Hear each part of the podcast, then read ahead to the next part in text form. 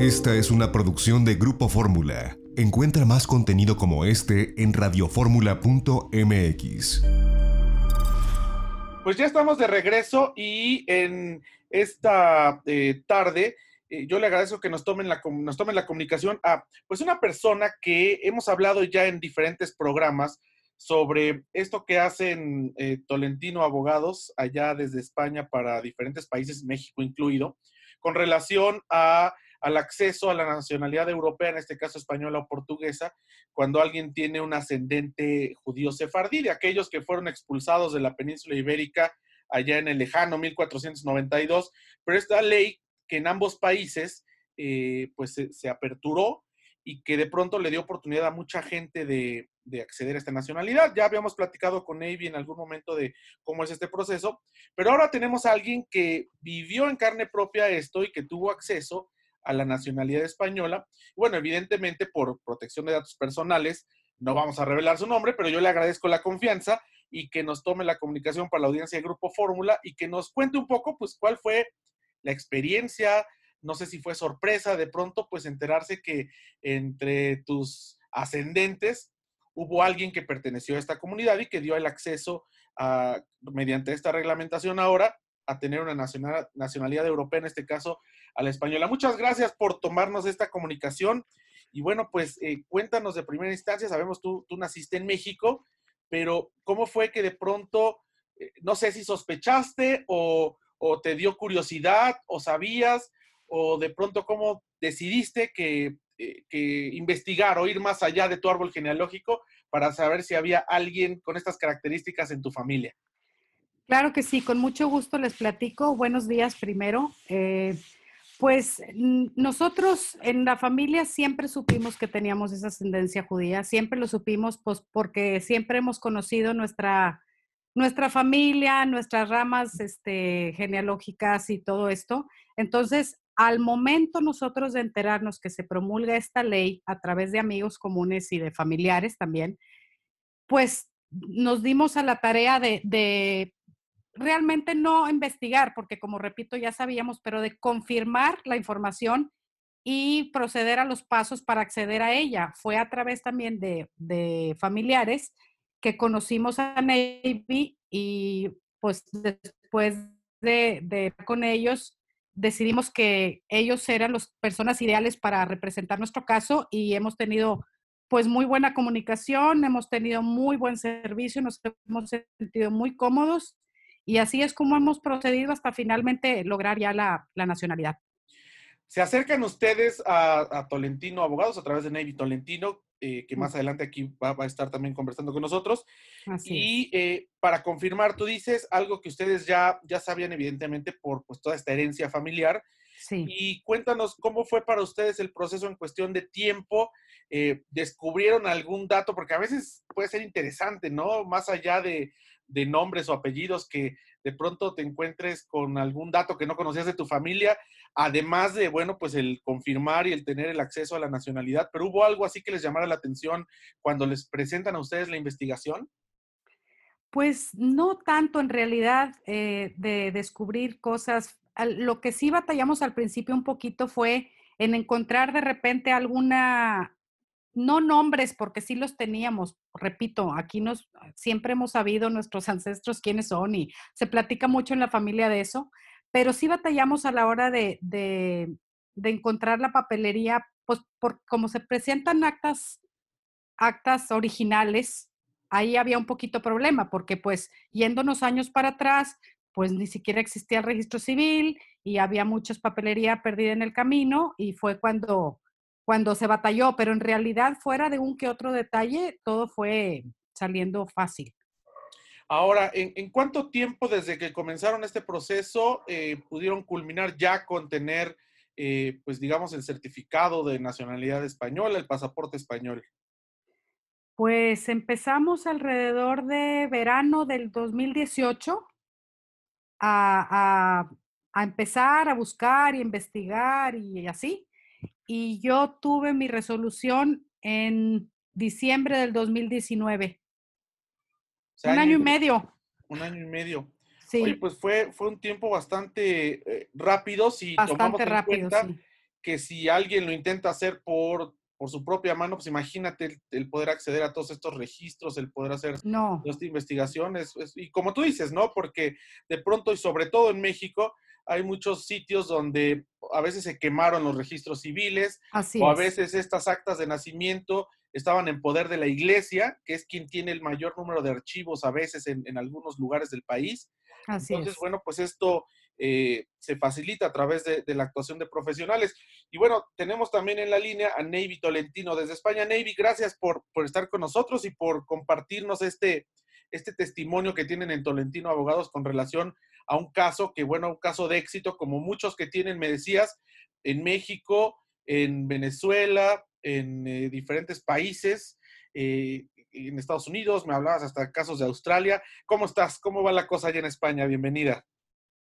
Hola, buenas tardes, eh, José Antonio. Muchas gracias por ver a invitarnos a tu programa. Sí, efectivamente, el caso de la señora Garza es otro caso más de otros que, que hemos tenido. Y como te comentabas al, principio, cuando hicimos la, la, primera entrevista, te hablaba de que el caso de México hemos tenido que bajar hasta 17, 18 generaciones para poder corroborar que es un ascendiente sefardí. Y es uno de los casos que más documentación o eh, eh, documentación por ascendencia ha requerido para poder corroborar que realmente viene un descendiente sefardí. Ahora, en este sentido, pues me imagino, eh, y, tú, que, mexicana ahora que, que, accedes a esta nacionalidad, bueno, no, necesariamente significa que te vayas a ir a vivir a España, pero es una opción y es una ventaja que tiene uno si si posee un pasaporte europeo por muchas situaciones, ¿no? Primero, porque hay una alternativa por si en algún momento tú o tus hijos desean ir a, vivir a la comunidad europea, a la Unión Europea. En segundo lugar, que ya no necesitas acceder a una visa, sino a una autorización electrónica para viajar tanto a Canadá como a los Estados Unidos. Bueno, a Canadá como mexicano también puedes viajar sin visa, pero a los Estados Unidos. Y bueno, pues es tener una opción más para ti, para los tuyos en la vida, ¿no?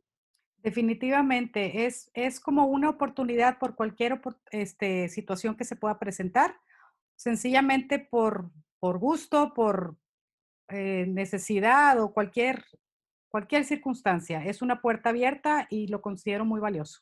¿Qué le dirías a la gente que nos está escuchando y que de pronto quizás tiene la duda o no, porque aquí también ha habido casos, como hemos platicado con Evi, gente que quizás no sabía que tenía un antecedente sefardí eh, hay gente que sí, como, como es tu caso, que me dices que tenían claro eh, cuál era la ascendencia familiar. No todas las familias tienen la fortuna de tener como a, veces el conocimiento ancestral, pero ¿qué le dirías a la gente que le pueda surgir la duda o que de pronto tenga interés y, vea esto como muy, muy lejano? ¿Qué, ¿Qué, le recomendarías después de la experiencia que has tenido con, con Navy Tolentino? Pues yo les diría que cualquier persona que llegue a tener interés o cualquier duda de poder tenerlo, lo busque. Sencillamente es, algo fácil de encontrar, es algo que quizá batallen un poquito porque como comentábamos hace rato, hay papelería que está perdida y todo, pero siendo México un país que tiene 500 años, digamos, que es un país joven, y la historia que conocemos de cuando los españoles vinieron acá, pues la verdad no es tan difícil encontrar esa, esa información. Conociendo un poquito, platicando con familiares mayores, eh, mucha gente lo sabe. Y mucha gente que no lo sabía, porque me consta que a la hora que salió la ley se, interesó, mucha gente también empezó a buscar y resultó con sorpresa para ellos que sí tenían esa ascendencia. Entonces procedieron a hacer su trámite con éxito también. Pues yo te agradezco que nos compartas esta experiencia, eh, porque, insisto, no es diferente que, que, lo platiquemos yo desde el punto de vista periodístico y Navy como, como quien opera toda esta toda esta eh, situación de, buscar a los ancestros y tramitar las nacionalidades, a que nos lo cuentes tú como, como que lo viviste, como que tienes ya el resultado en tus manos y la experiencia que significó, que esto yo creo que es un testimonio que, vale mucho y, te agradezco la confianza y que nos hayas tomado este enlace. no, al pues contrario, al contrario. Yo les agradezco a ustedes el espacio y, qué bueno que pude colaborar un poquito. Y Navy, pues eh, sigue abierto ahora todo este proceso, sobre todo para la nacionalidad vía portuguesa, como fue el webinar que presentaron hace algunas semanas, ¿no?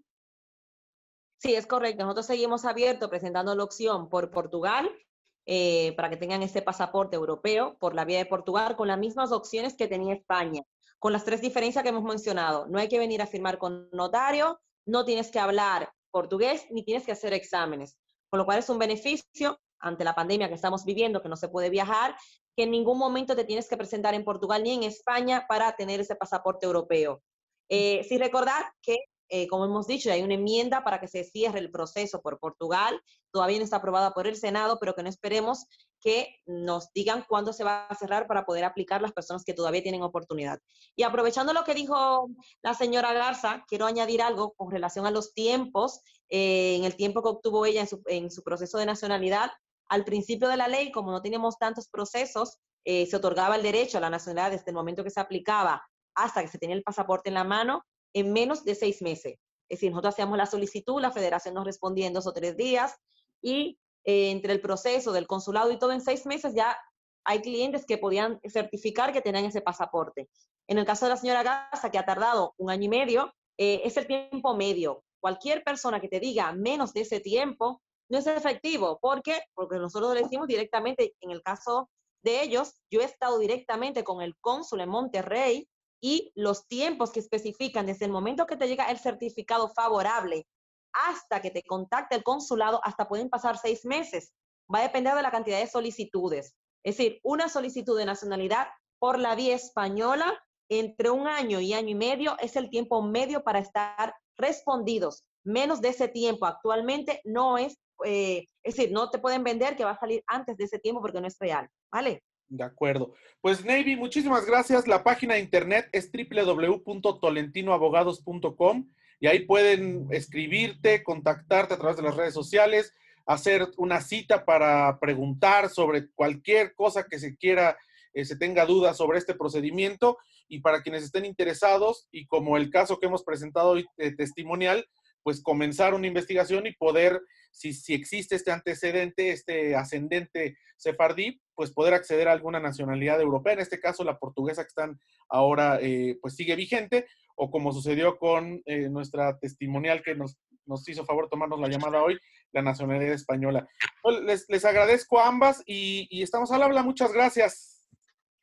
Al contrario, muchas gracias. Gracias, Navy. José Antonio, eh, un momento, creo que tengo que cortarlo porque se me ha ido el audio. Me ha entrado una llamada y no escucho nada para poder despedirme, lo siento. Déjame ver cómo puedo reactivarlo, perdona, eh, por eso es que no te, no te, escucho ahora nada. Habla ahora, a ver si te puedo escuchar. ¿Ahí ya? Ahora, perfecto, perdona. Ah, ya nada más que, nada más, es que, que nos, les estaba agradeciendo y ya nada más que, que te despidas.